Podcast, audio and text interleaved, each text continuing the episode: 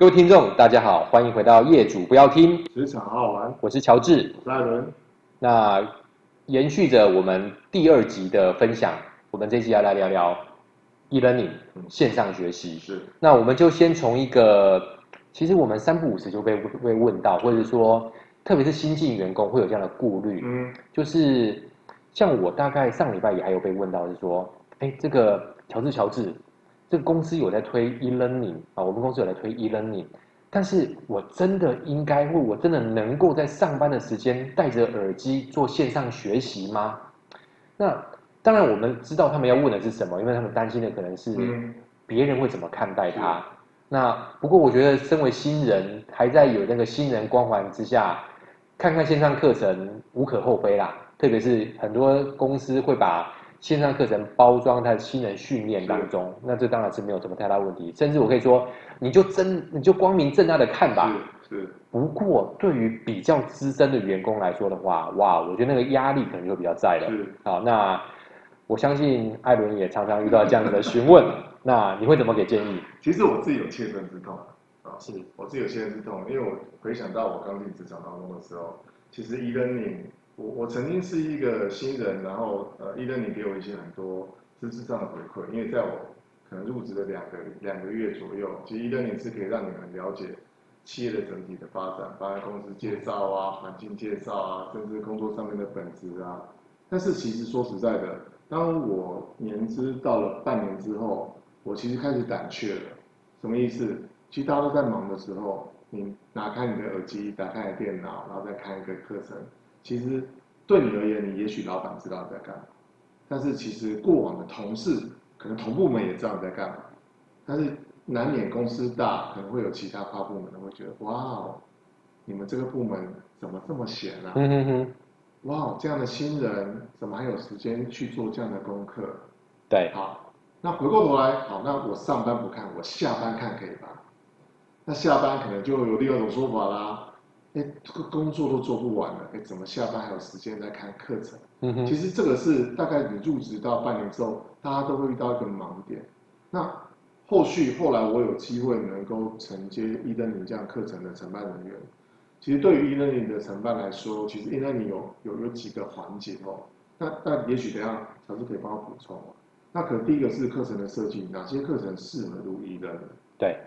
那 e-learning 的长短需要多长？嗯哼，再过来需要动画吗？还是需要只是讲解式的？还是需要人像？它其实在在都影响到是什么样的课程需要什么样的形态？那要看多久？其实大家会觉得哦，e-learning 就是一个小时，反正有录音，就说哎，那是那是那是广义的。它其实狭义，它是要是非常精确的每个环节、每个流程，是不是要考试？是不是荧幕停太久，可能会不会有人呃中途离开？它其实会牵扯到很多的机制。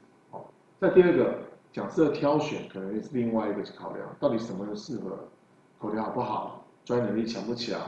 那这个讲话的抑扬顿挫不 OK？然后再管你有没有好的录制环境。对对，所以有些人觉得说啊，那其实 e-learning 的效果，如果假设大家都这么担心，那又要花一个资源，那我系统的品牌要够多。其实蛮多的主管，他会希望线上课程是一个好的东西，因为他可以学习有成效，他可以 anywhere anytime 去学习。但是另外一个角度是，学习成效可能自身上就会担心说，哎，没时间看，再过来看看好时间耽搁了，让你们容易分心。所以我会比较站在我的自身经验来看待 e-learning 这件事情。嗯嗯，如果我有时间，我非常愿意看 e-learning。可能大部分的时间不允许我看 e-learning，所以我更期待是有一个训练教室，OK，那那个地方是我能够被安排进去，我被指派进去，是有个空间让我们自由发展，我会觉得这样我学习起来我的成效比较好，这是就我个人的观点来来说，我不知道这个乔治有什么想法。了解，刚刚艾伦的分享让我想起了，就是至少我们经历过这个线上学习是。E-learning 好几波的转型跟。呃，严格啦，就这样讲。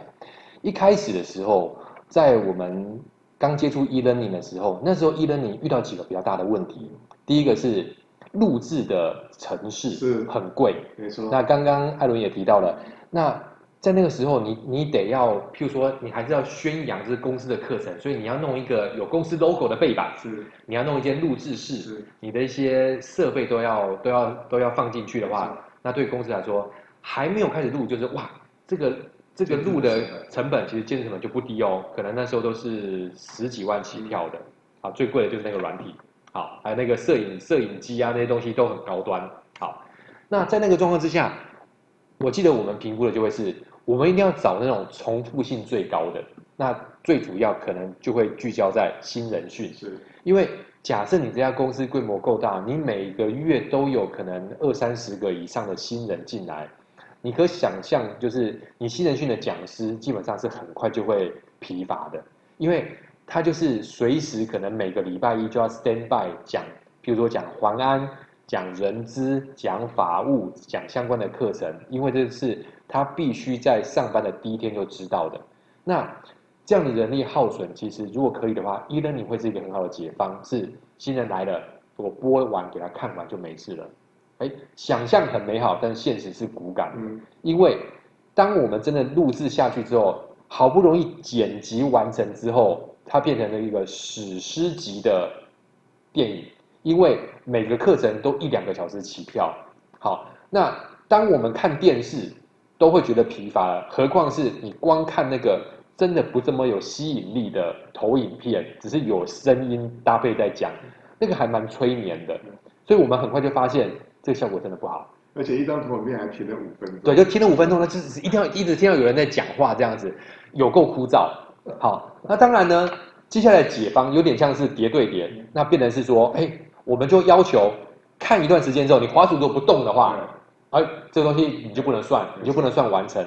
亦或是后面更先进的是，我就要设所谓的考试点。没错。啊，可能我每看十分钟，它就嘣跳出一个说，哎，请问刚前十分钟的一个小小的测验，那你答错不行哦。啊，你答错的话代表你不认真。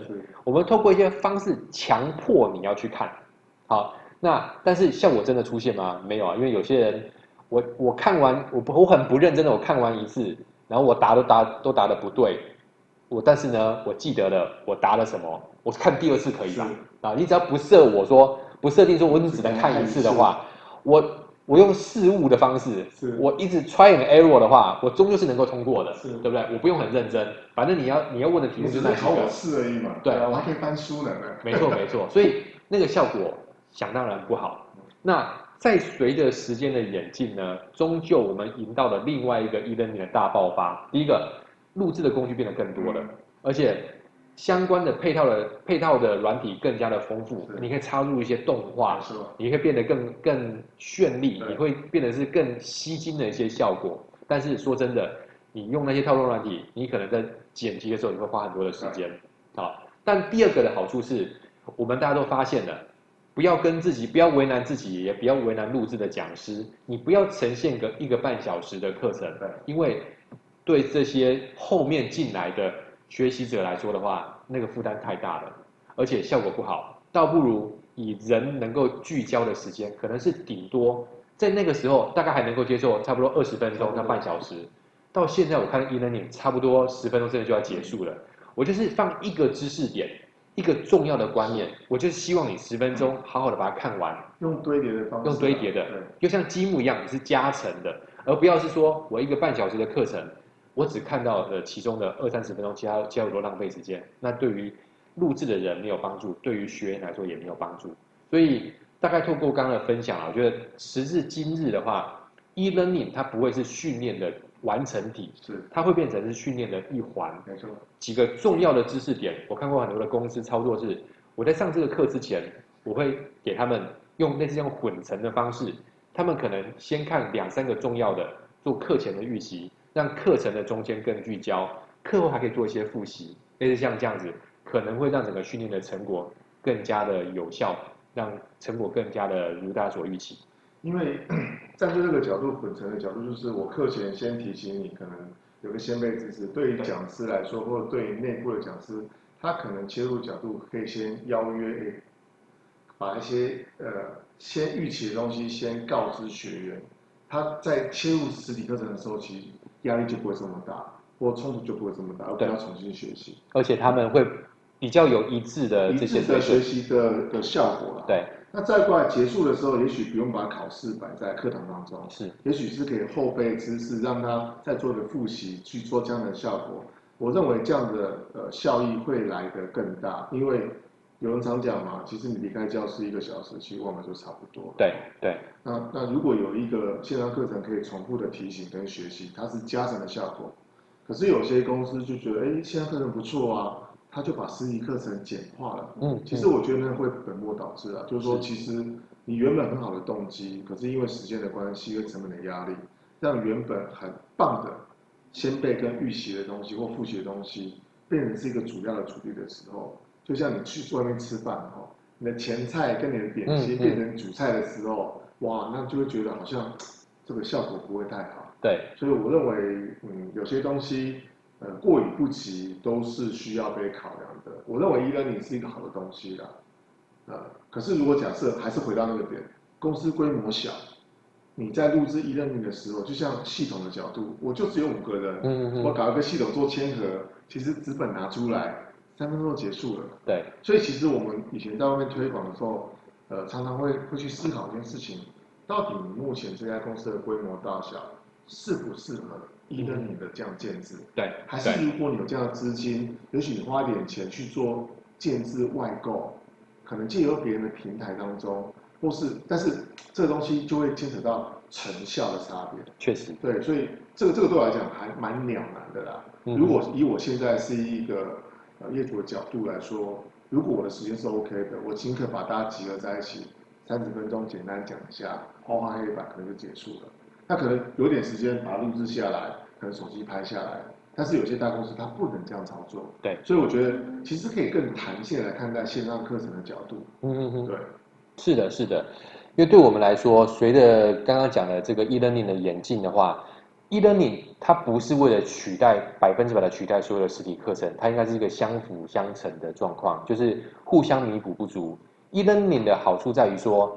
我只要愿意，我说能够连得上网络，如果公司有开放的话，它就能够克服这个空间跟时间上的限制。不过呢，以我目前看到的话，确实还是有些先天无法克服的状况，在于说，很多的公司，特别是以 R&D 为主体的公司，公司还是会有类似像智慧财产权或者是营业机密上的限制，所以。大部分他们会要求是你要看，你能在只能在公司看，你不能够外网看。对，你在外网看的话，他们又会担心这个资讯会外流。好，所以说如果有这样的疑虑的话，当然你的 e-learning 所能够产生的效果，它终究是在很有限，有限，在还是也在工作的时间当中，他就会回扣刚刚到那个问题是，那这样子可能人资或者是单位主管就要更开放的角度去鼓励员工是说，因为这样的状况，所以说我们都能够理解。你可以去我们的这个线上学习的教室，亦或是大家对于在座位上戴着耳机在看课程的，应该要更多的理解跟包容。是，不然的话，那个东西很容易变成对 e-learning 来说推广上很大的会有反效果吧？就是说明明的出发点是好的，可是对于员工角度，你自己的学习动机 OK，可是别人看起来会觉得说他会有一个负面的评价。我认为这样效果可能会会打很大的折扣。是。所以简单做个小结，e-learning 是不是一个好东西？是，它是一个好东西。它无论对于人资或对于公司来说，都会都会是另外一个途径，能够有效的促进学习。对，但是对于 e-learning 来说，它是是不是是不是一个万能的解方？它不是，它会是其中一个配套做法。